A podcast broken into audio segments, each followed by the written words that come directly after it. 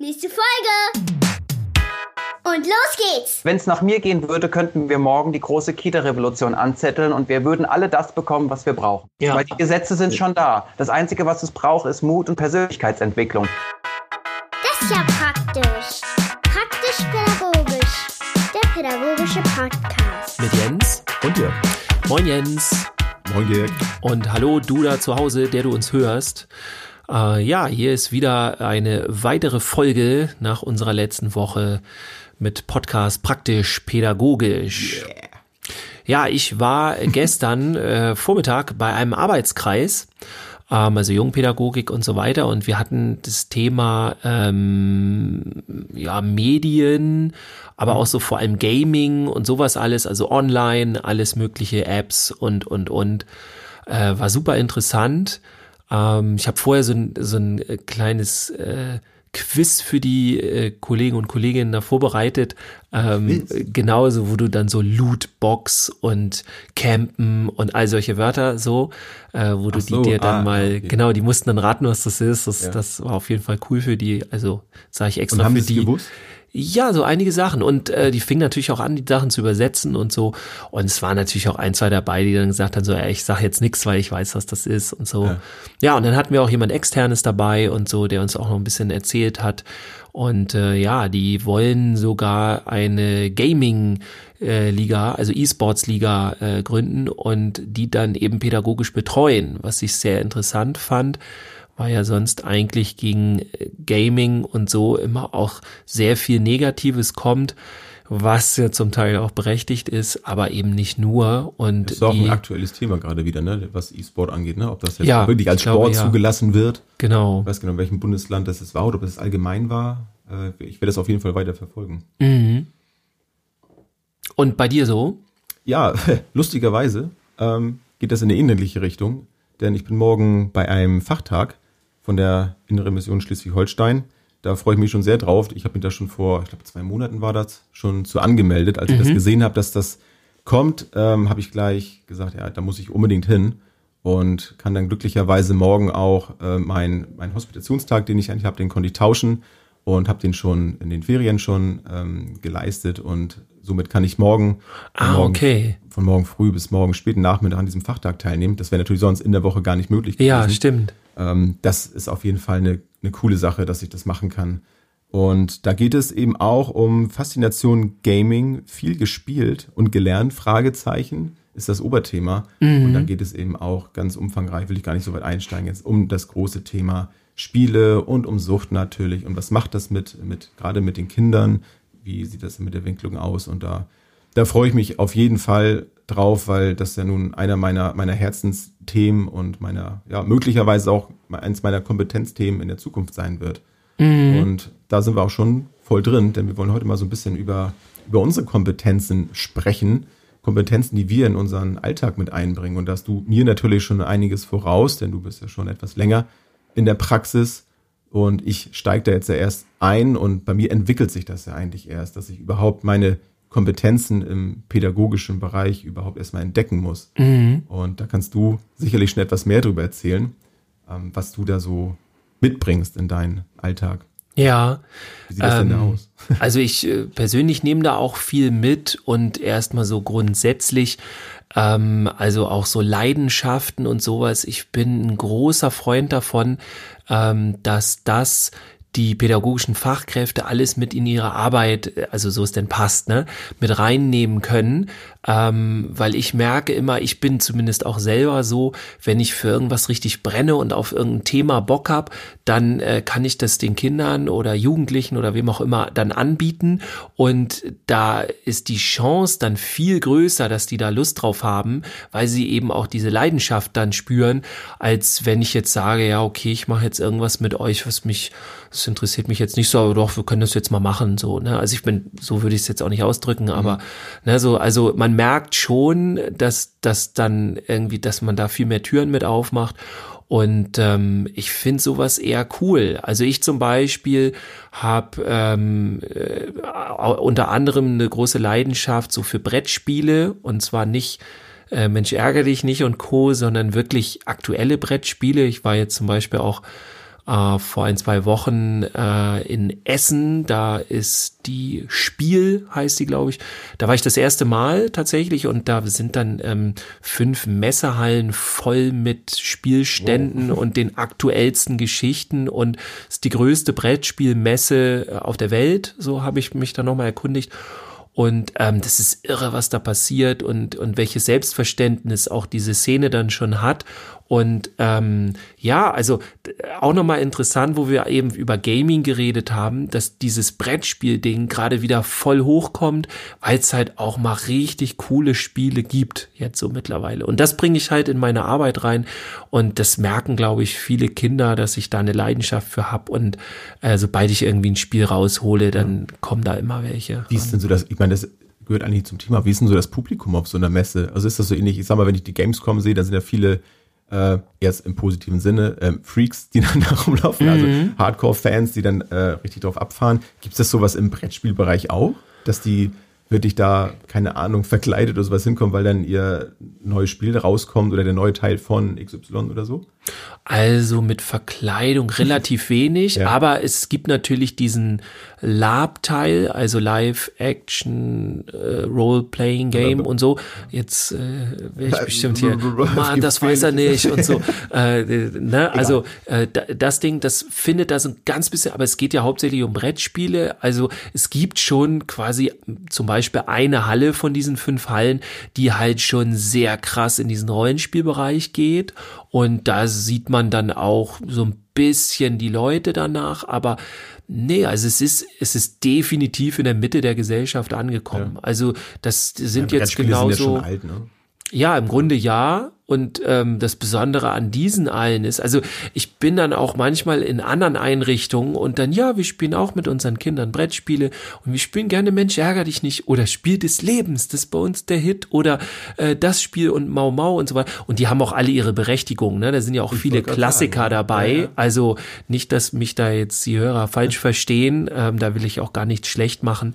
Aber ich muss ganz ehrlich sagen, wenn du dann so aktuelle Spiele hast, ähm, das die, die Spielmechaniken auch oder was man echt extrem wieder sehen konnte, ist, ähm, das Artwork der Spiele ist ein ganz anderes. Also während früher halt diese kleinen Pöppel heißen die, glaube ich, sogar. Die werden teilweise immer noch benutzt, so wie bei Mensch ärger dich nicht, ne?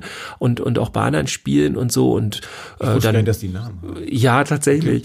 Und es sind dann halt auch geometrische Formen dann früher gewesen auf den Spielbrettern. Heute ist es ganz anders. Also es gibt das immer noch so, aber es gibt ganz viel auch diese Artworks irgendwie im Fantasy-Bereich oder im lustigen Bereich und so weiter. Da sieht man dann, dass dann da auch Leute drin sind, die sich mit Leidenschaft damit beschäftigen, ne? Ja. Um mal wieder, um das in das Thema zurückzu, ähm, zurückzudrängen. Ähm, diese Leidenschaft, das, das merke ich ja auch immer wieder an dir, die bringst du ja auch in, dein, in deinen pädagogischen Alltag mit rein. Und da profitieren ja auch viele Kinder von, dass du genau dafür eben brennst und einen Vorteil hast anderen Erziehern gegenüber, die sich mit Brettspielen eben überhaupt nicht beschäftigen können vielleicht, weil sie die Motivation dafür gar nicht haben. Und das Oder das Interesse einfach, was ja, ich auch so, nachvollziehen also das, kann. Ne? Das, das, das finde ich ja auch, äh, das ist auch was ganz, ganz Natürliches. Ne? Also ja. Jeder hat ja irgendwo so seine, seine persönlichen äh, Kompetenzen da. Und ja, genau. Das, das finde ich so schön, das dann rauszufinden und dass du da auch eine Möglichkeit hast, das damit reinzubringen.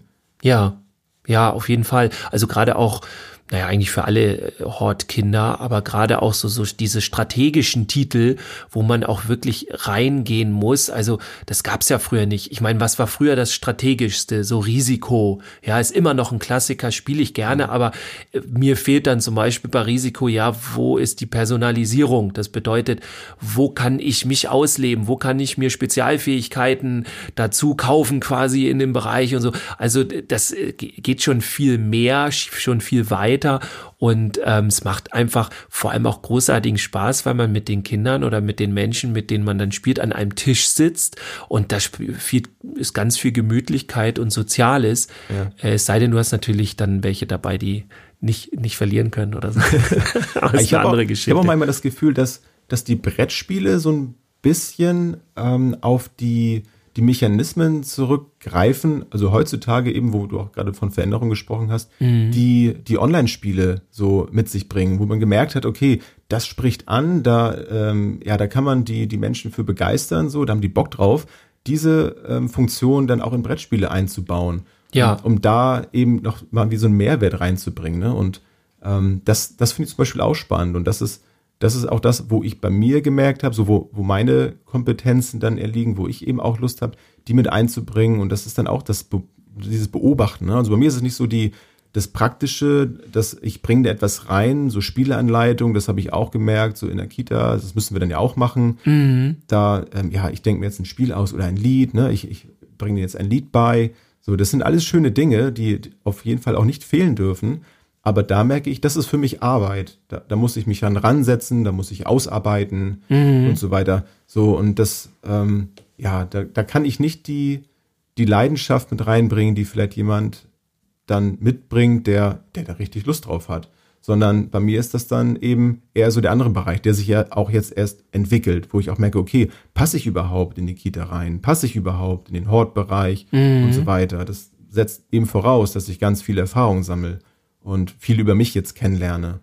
Ja. Das ist unbedingt notwendig auch, dass, dass ich mich dann immer wieder reflektiere und gucke, so was hat das jetzt gerade mit mir gemacht, wo, wo fiel es mir leicht, wo hatte ich Schwierigkeiten und versuche dann auch genau das so wahrzunehmen, um dann die, die Leidenschaft, von der du auch gesprochen hast, die du auch mitbringst in deinem Bereich, auch die dann später in meinem, in meiner Kompetenz auch ausleben kann. Ja. Und das setzt eben voraus, dass ich ja auch jetzt in meiner Ausbildung schon so viel wie möglich ausprobiere. Und deswegen freue ich mich eben auch umso mehr auf den Tag morgen, auf den Fachtag, weil ich auch da wieder einiges an Informationen und ähm, an, an Situationen erleben werde, wo ich in mich reinhorchen werde nochmal, also in der Situation und auch danach, um zu gucken, okay, kann ich mir das auch vorstellen? Ich beobachte dann ja auch die, die Leute, die ihre Vorträge halten, so kann ich mir das vorstellen, auch so etwas zu tun und so weiter und so fort. Gehe ganz bewusst auch in die Gespräche rein. Ich suche den Kontakt, habe ich früher auch nie gemacht.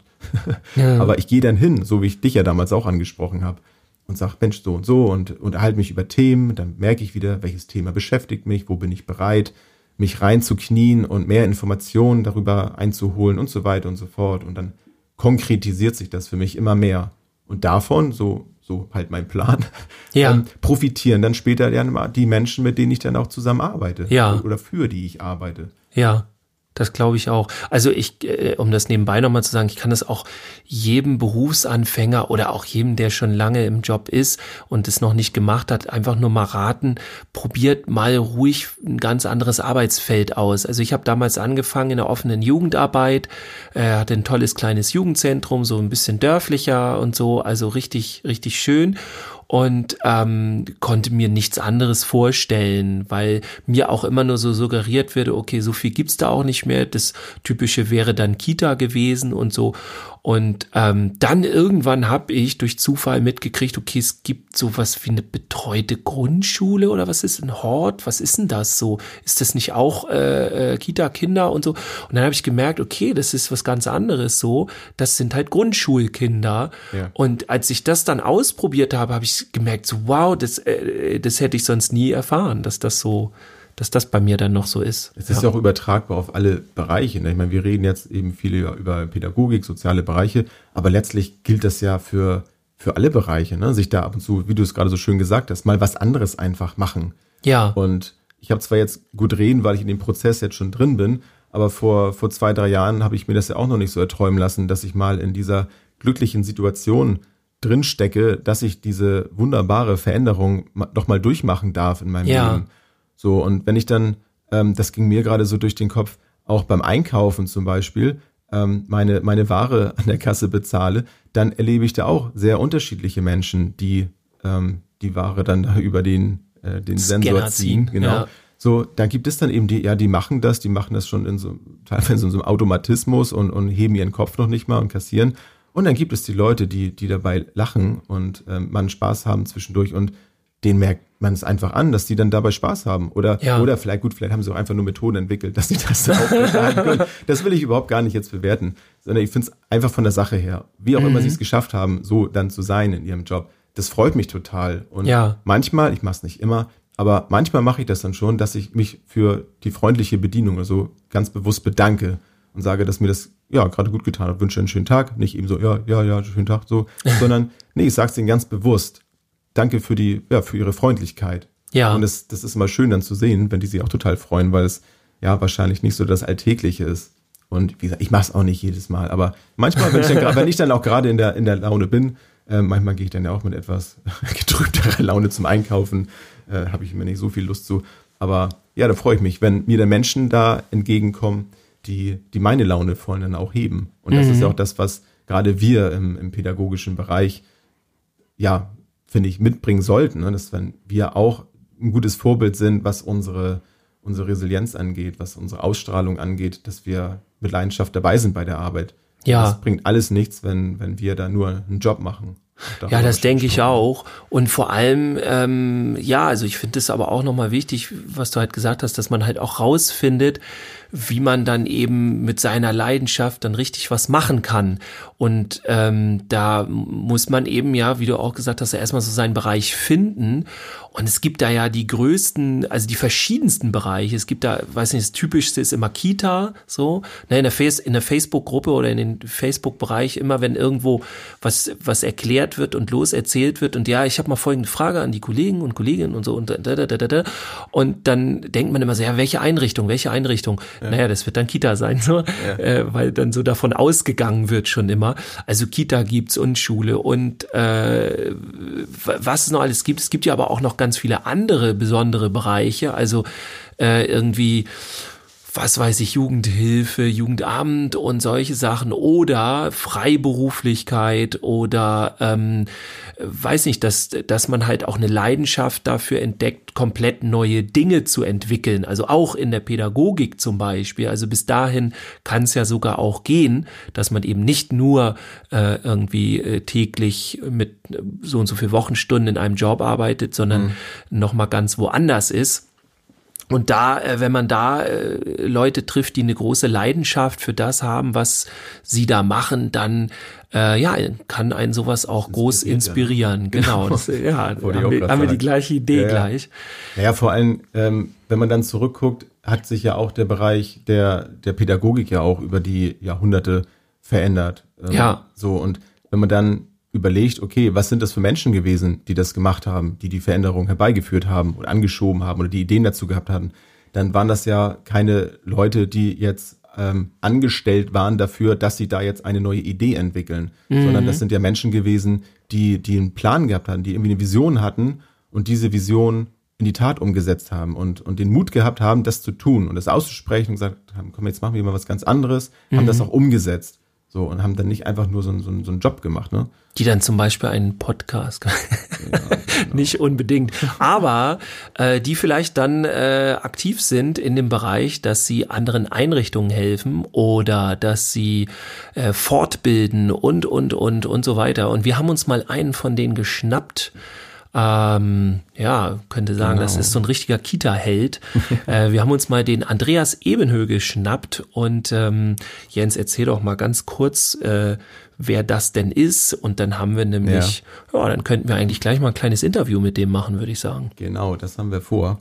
Und zwar, also wer, wer den Andreas äh, googelt, der wird auf eine ganze Menge Informationen stoßen, denn er hat schon eine ganze Menge gemacht. Er ist schon als, als Business Coach unterwegs gewesen, auch immer noch und Experte für Unternehmenskultur und ja, ist als Trainer unterwegs äh, für Erfolgspsychologie und Lebensstrategien und so weiter und so fort. Also er macht schon eine ganze Menge und aktuell ist er eben mit der Heldentatenakademie ähm, groß im Kommen und ja, wie du schon sagtest, er bildet halt auch die, die Coaches aus und möchte mit seiner Arbeit, die er auch mit, so wie ich auch finde, mit großer Leidenschaft mhm. wirklich macht. Das zeigt sich immer wieder in seinen äh, Livestreams, die er die er macht auf, auf Instagram oder auch auf Facebook, wo, wo viele Leute daran teilnehmen und sich da auch aktiv dann in die Diskussion mit einmischen. Das finde ich immer wieder super und immer wieder interessant. Und ja, damit ist er halt voll im Kommen und beschäftigt sich mit dem Thema ja, der, der Kitas und der Arbeitsumgebung da im Allgemeinen. Und da lohnt es sich auf jeden Fall mal reinzuhören und reinzuschauen, was, was er so alles macht. Das ähm, ja, hat uns auf jeden Fall dazu auch animiert, mit, mit ihm in Kontakt zu treten. Und ähm, er ist auch auf uns irgendwie aufmerksam geworden, obwohl wir nur noch nicht so, so groß im Kommen sind und hat auf jeden Fall Lust gehabt, ähm, ja, sich mit uns auch mal auszutauschen. Und ja, das Interview, das äh, könnt ihr könnt ihr jetzt gleich hören. Die, die Qualität wird nicht ganz so sein wie, wie jetzt, wie ihr uns jetzt hört, weil wir haben das über, über Skype gemacht und da ist die Qualität nicht ganz so. Wir, wir lernen ja auch immer noch weiter dazu. Ja. Wir haben es ja gerade vor kurzem besprochen in unserer äh, Podcast-Folge. Und ja, aber wir arbeiten dran. Wenn ihr Ideen habt, dann ja. wir es besser machen, gerne immer raus damit. Nein, aber jetzt gibt's erstmal das Interview mit, mit Andreas Ebenhö und mit uns natürlich. ja. ja wir, wir starten mal. Wir gucken mal, ob er da ist. Ja, okay. Wir sagen schon mal viel Spaß. Ja, genau. Und los geht's. Moin, Andreas. Ja, servus. Moin, ist gut. ja, bei uns ist ja im Norden immer Moin. moin ja, geht immer. Bei euch ist immer Moin, sehr gut. Das ist eine sehr optimistische und sehr gute Lebenseinstellung. Ja, das ist es auch. Das ist auch alles gesagt mit einem Wort. Genau. Moin, Moin ist dann auch schon zu viel.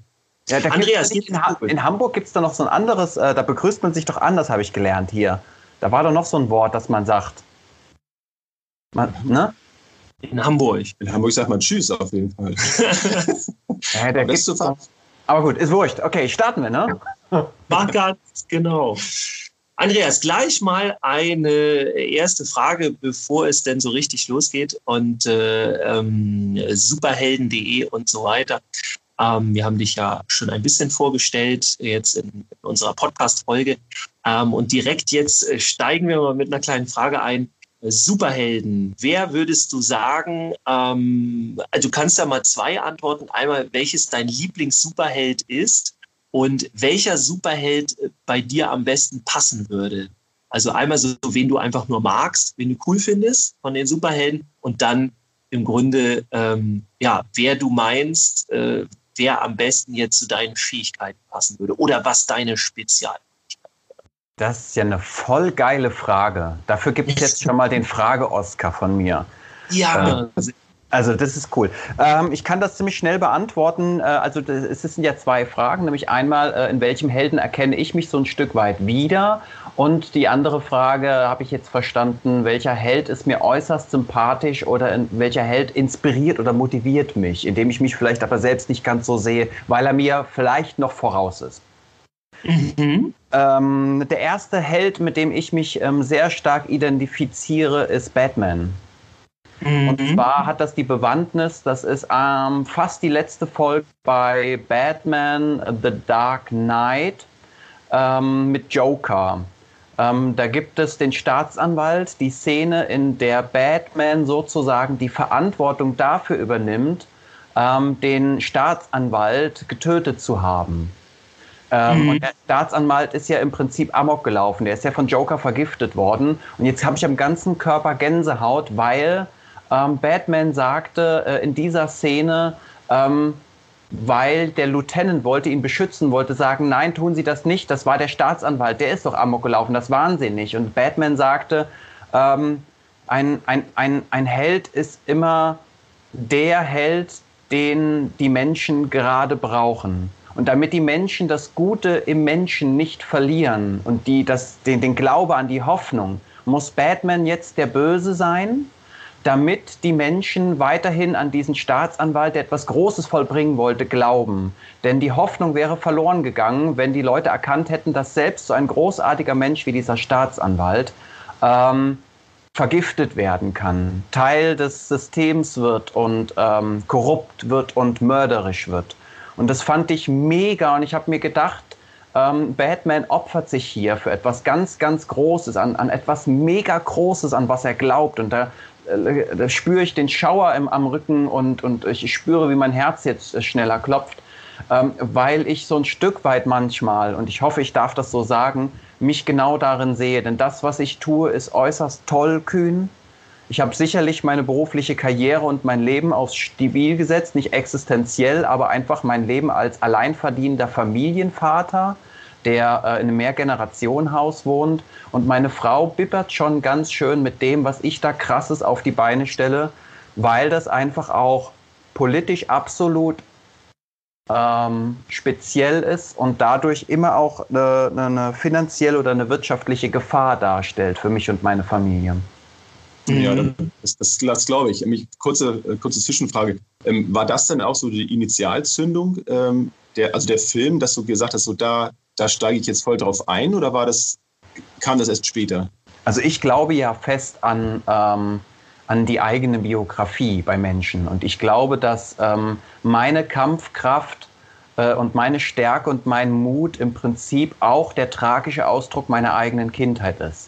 Ähm, wir hatten ja mal darüber gesprochen. Ich äh, sehe ja auch ganz viel in so Sachen, in so epischen Geschichten wie äh, Star Wars oder Herr der Ringe. Ähm, ich glaube, dass ich einfach aufgrund meiner Kindheit auch eine sehr dunkle Seite des Lebens kennengelernt habe und dass mich diese dunkle Seite zwar sehr stark vernarbt hat und dass ich sehr viele Schmerzen empfunden habe, aber dass ich gerade auch deswegen sehr, sehr stark geworden bin in einigen Bereichen, vielleicht viel stärker als andere. Ähm, Goethe hat das mal gesagt, dass unsere größte Stärke meistens auch unsere größte Schwäche ist. Ich sehe das sehr ähnlich. Das sehe ich auch bei den großen epischen Geschichten wie Star Wars und Herr der Ringe, dass, ähm, der, dass es manchmal ein ganz schmaler Grat ist zwischen der hellen und der dunklen Seite. Also ich glaube, da steckt viel Kindheit in mir, äh, warum ich leisten kann, was ich im Moment leiste, aber da stecken auch Vorbilder. Und deswegen finde ich eure Frage so geil, weil ich ganz stark, ich bin ein ganz stark vorbildgeprägter Mensch. Und ähm, es gibt ganz großartige Typen, die gelebt haben oder nie gelebt haben, also auch Romanfiguren oder Filmfiguren, die in mir etwas geweckt haben, was mich seither begleitet. Ja. War das dann nur der, was heißt nur, nur natürlich nicht, ähm, jetzt der Grund, warum du jetzt die Kita-Helden gegründet hast? Oder hast du diesen Spirit, nenne ich es jetzt mal, schon, schon vorher gehabt in deiner, in deiner Arbeit? Also ich glaube, den Spirit hatte ich schon vorher in, in unterschiedlicher Ausprägung, aber 2017, als ich die Kita-Helden gegründet habe, ähm, war halt für mich, da waren, da habe ich zwei, drei Jahre erlebt, in denen ähm, ganz besonders äh, ich gesehen habe, wie die Menschen in diesem Bildungssystem leiden. Und ich habe so einen aus, ganz, ganz ausgeprägten Gerechtigkeitssinn und ich habe so eine ganz innere Willensstärke, eine unfassbare Willensstärke, dass ich ähm, Gerechtigkeit nicht zulassen werde und dass ich eher bereit bin, mich zu opfern, als dass ich es zulasse, dass hier Unrecht begangen wird oder dass ich Teil eines Unrechtssystems bin. Und das war 2017 war das so für mich, da ist die Flamme in mir riesig geworden und dann ist mir klar geworden, jetzt reicht's, jetzt gehe ich an die Öffentlichkeit. Kannst du da auch so ganz konkret sagen, also wo du im Grunde seit 2017 dann ganz konkret äh, hin möchtest mit den Kita-Helden? Also ähm, äh, wo geht's hin mit den Heldentaten und, und, wo sind so die Ziele, ob die jetzt nun sehr konkret sind oder äh, ungefähr? Vielleicht kannst du da ein bisschen was zu sagen. Ja, also ich habe in den letzten vier Jahren, fünf Jahren ähm, es geschafft, die Kitas so zu verändern, wie ich sie mir vorstelle. Also das, was Menschen als Utopie beschreiben in puncto Kindertagesstätten, war für mich Realität. Das heißt, ich darf es mir nicht nur erlauben, sondern ich kann mit großer Gewissheit sagen, es ist möglich, das komplette Kita-Bildungssystem zu verändern. Ich weiß, was es, was ich tun kann. Ich kann das anderen Menschen zeigen und das mache ich auch mit den Kita-Helden oder der Heldentatenakademie. Ich zeige den pädagogischen Fachkräften, wie sie die Rahmenbedingungen verändern können. Sprich, wie sie mehr Personal bekommen, wie sie äh, Vorbereitungszeiten wöchentlich bekommen, wie sie agiles Teamwork einpflegen können in ihre Arbeit, sprich äh, Wunschdienst oder keine Dienstzeiten mehr, sondern nur noch äh, ähm, jeder kommt, wie er es für richtig hält. Ähm, ich kann unheimlich viele Dinge verändern, weil ich herausgefunden habe, wie das System funktioniert und wie ich es beeinflussen kann. Und danach äh, ist alles möglich. Und das ist das Krasse. Wir können den Kindern endlich das bieten an Bildung und Erziehung, was wir uns alle wünschen. Und das geht nur, indem wir gute Rahmenbedingungen haben. Und die können wir schaffen, indem wir mutige Entscheidungen treffen. Ähm, ich habe das Rad nicht neu erfunden. Die Regularien, die es dazu braucht, um die Kita-Revolution äh, von jetzt auf gleich, und das ist wirklich möglich, das meine ich ganz ernst, ähm, zu vollbringen ähm, oder zu vollziehen. Ähm, jetzt habe ich den Satz verloren. also. Kein Problem. Also äh, kann, kannst du so äh, vielleicht mal so ein konkretes oder so ein, zwei konkrete Beispiele nennen? Also äh, ich gehe ja. jetzt mal davon aus, es geht vor allem um die Kitas, wo du ja dann reinkommst. Ne? Und wo dann die Veränderung passiert. Ähm, kannst du da mal so ein, zwei konkret, dass man sich das ein bisschen besser vorstellen ja, kann? Gerne. Vielleicht hast du sogar direkt schon etwas, was du, was passiert ist, wo du sagst, okay, ich war in der Kita und da ist das passiert und ich habe das gemacht und am Ende kam das. Ja, ähm, also ich, ich gebe ich geb euch mal ganz, drei ganz konkrete Beispiele, was es bedeutet, wenn man mit mir zusammenarbeitet. Ähm, beziehungsweise, ähm, wenn ich Menschen darin unterstütze, diese Heldentaten zu vollbringen. Ähm, fast, äh, fast 90 Prozent aller Kitas leiden darunter, dass sie aufgrund von Personalmangel immer wieder in Situationen kommen, in, der, in denen sie seelisch oder körperlich überfordert sind, durch Mehrarbeit, durch Überstunden, durch Stress, durch äh, erhöhte Krankheiten. Und ähm, bei mir ist es so, äh, wenn ich habe immer mehr Personal bekommen, ähm, als im Stellenplan verzeichnet war. Und zwar habe ich das äh, so geschafft, indem ich einfach knallhart die Aufsichts- und die Fürsorgepflicht über alles gestellt habe. Ich habe also übergeordnete Gesetze genommen, die über dem ähm, Betreuungsvertrag stehen und ähm, über dem äh, Rahmenvertrag mit einer Kita oder dem Träger äh, und habe diese Gesetze so eingesetzt, dass ich äh, zu jedweder Zeit bei Personalmangel, den ich definiert habe, ne, also ich habe definiert, was Personalmangel ist, konnte ich jedweder Zeit die Kita schließen, Gruppen schließen, Kinderzeiten reduzieren, Verträge kündigen ähm, oder die, Kinder, äh, die Kita komplett schließen. Und irgendwann ist natürlich der Träger kollabiert und hat gesagt, das geht so nicht, aber was will er tun? Weil ich war äh, rechtlich absolut fundiert. Ne? Das war also absolut mhm. korrekt, was ich gemacht habe. Er Ergo musste er reagieren, weil er ja einen Auftrag hat und gegenüber den Eltern ja einen Vertrag hat, bindend also ist, und hat dann automatisch mehr Personal eingestellt. Das war das Erste. Ein zweites Beispiel ist, ähm, viele Kitas leiden darunter, dass Eltern ihre Kinder krank bringen. Bei mir hat schon vier Jahre lang kein Elternteil mehr ein krankes Kind in die Kita gebracht.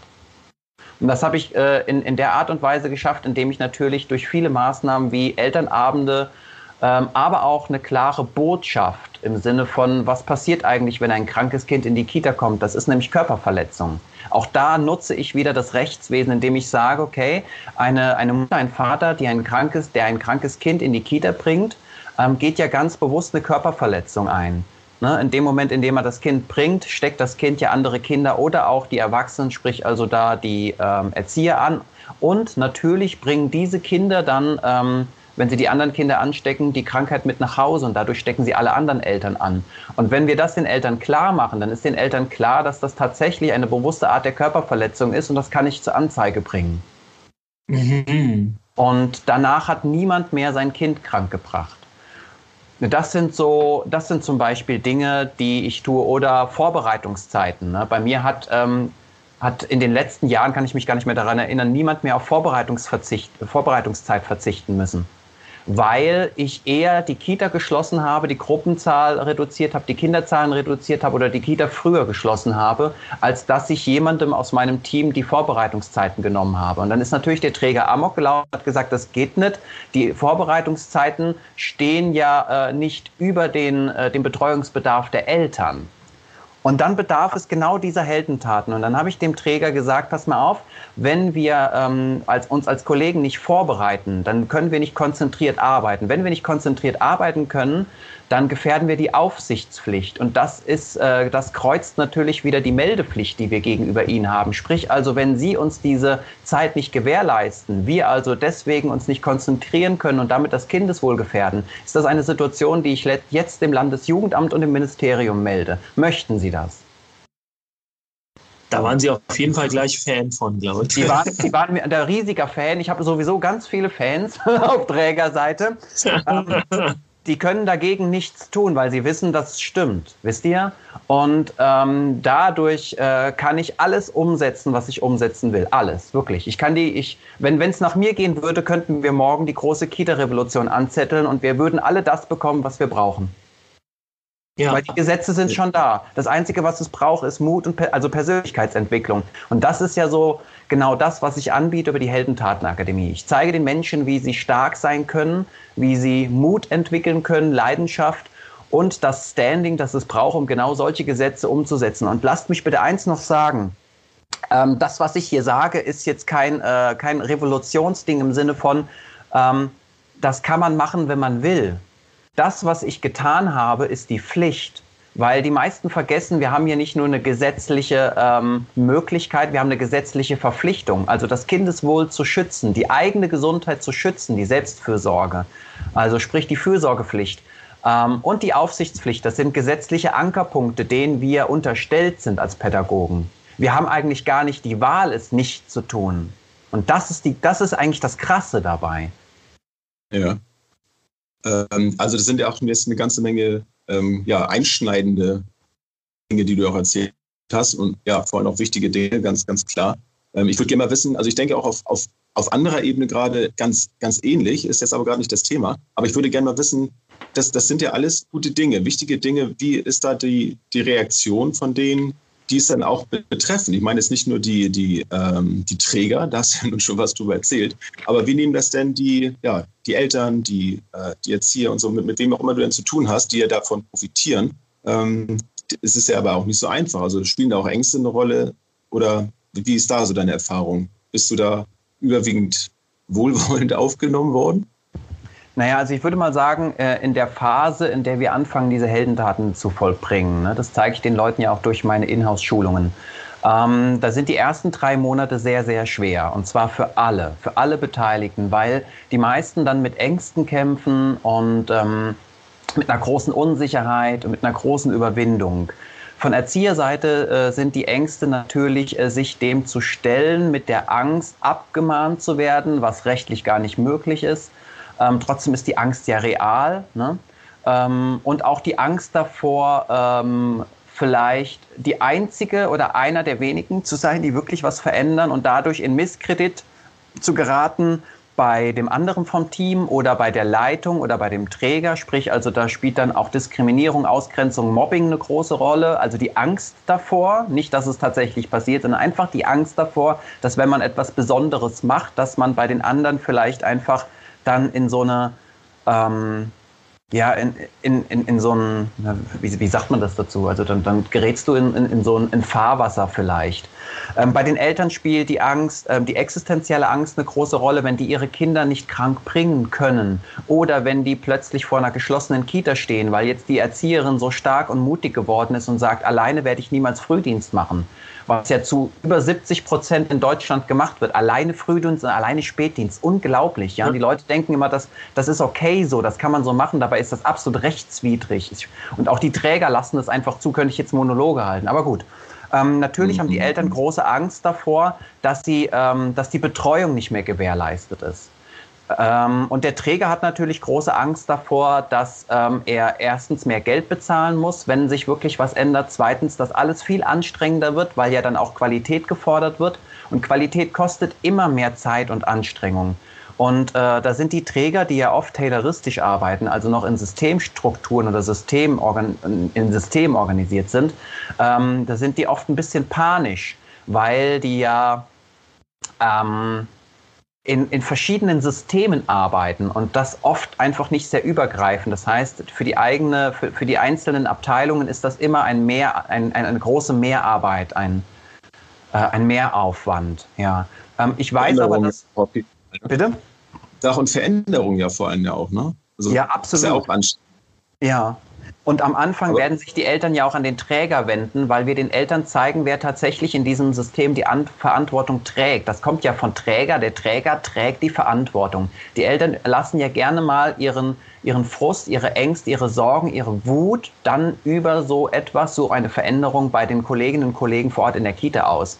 Und wir zeigen Ihnen über geniale Erlebniselternabende, über ganz besondere Tools, die wir da einbauen, wer tatsächlich die Verantwortung trägt. Und wir nehmen die Eltern mit auf die schönste Reise ever, nämlich die Reise zum Schutz, Schutze der Kinder. Also wir machen Eltern zu Beschützern. Wir zeigen Eltern, dass wenn sie ihre kranken Kinder zu Hause lassen, dass wenn sie uns darin unterstützen, indem sie dem Träger die Verantwortung zurückgeben in puncto Personalplanung und Personalschlüssel, ähm, dass sie damit Heldentaten vollbringen. Ja. Und das wollen die auch. Die wissen das nur noch nicht. Das sind ja keine Profis in puncto Bildung und Erziehung. Das sind ganz oft einfach Eltern mit einem ganz anderen beruflichen Kontext oder Hintergrund. Und wenn wir sie mitnehmen, wenn wir ihnen zeigen, was Kinder brauchen, damit wir echte Beschützer werden, glaubt mir, dann wollen die Beschützer sein. Letztendlich zählt das Kind für die Eltern viel, viel mehr. Auch wenn wir manchmal der, sowas beobachten, wie das Eltern ihre kranken Kinder abgeben und wir dann der Meinung sind, ach seh, siehste, den, den Eltern kann das Kind nicht so wichtig sein. Vordergründig mag das so aussehen, aber die wissen oft gar nicht, was da wirklich dranhängt. Und wenn du sie mitnimmst auf diese Reise, zu einem, einem Kinderbeschützer zu werden, dann unterstützen sie dich nicht nur, sondern sie, sie, sie, sind dein, sie sind dein Background, sie sind der Fels an der Brandung. Und dann hat so ein Träger keine Chance mehr. Das heißt, Er hat ja Eltern und Erzieher, die eine Veränderung bewirken wollen und dann zieht der mit. Das klingt auf jeden Fall nach jeder Menge ja, Veränderung für, für die Zukunft. Und ich freue mich auch schon, äh, dass wir dann auch in unserer gemeinsamen Folge da ähm, tiefer einsteigen können in das Ganze. Äh, was, was mich doch mal interessieren würde, äh, bevor wir gleich äh, für das kleine Interview jetzt zum Schluss kommen. Ähm, du bist ja ähm, recht äh, weit unten im Süden. Ähm, ist das Rand, Rand Hessen, Rheinland-Pfalz oder gehört das schon zu Rheinland-Pfalz oder wo, wo lebst du? Ich lebe äh, in Hessen und zwar direkt an der Grenze zu Rheinland-Pfalz, ja. weil ähm, mein kleiner Ort Trebur ist äh, im Prinzip zehn Minuten von Mainz und Mainz gehört ja dann wiederum zu Rheinland-Pfalz. Ja. Und wie, ist das? Ähm, bist du jetzt nur in deiner Region da unten tätig oder wie wäre das, wenn jetzt jemand zuhört und sagt, Mensch, ich habe hier eine, eine, Kita in, in Hamburg oder in, in, Berlin oder so? Gehst du auch, äh, auch in kleinere Bereiche voll rein oder wie, wie bist du oder seid ihr da aufgestellt? Also ich mache äh, im Moment bin ich ja mitten in der Deutschland-Tour, sprich also ich bin ganz oft äh, in, ja, in ganz Deutschland unterwegs, sogar in Österreich. Äh, mittlerweile haben wir auch viele Kita-Helden-Fans in, in der Schweiz und in Luxemburg. Ähm, von daher bin ich viel unterwegs, ich komme überall hin und äh, helfe den Kitas, ähm, die besten Teams aufzubauen und die beste Kita der Welt zu entwickeln. Heldenhaft. Das heldenhaft.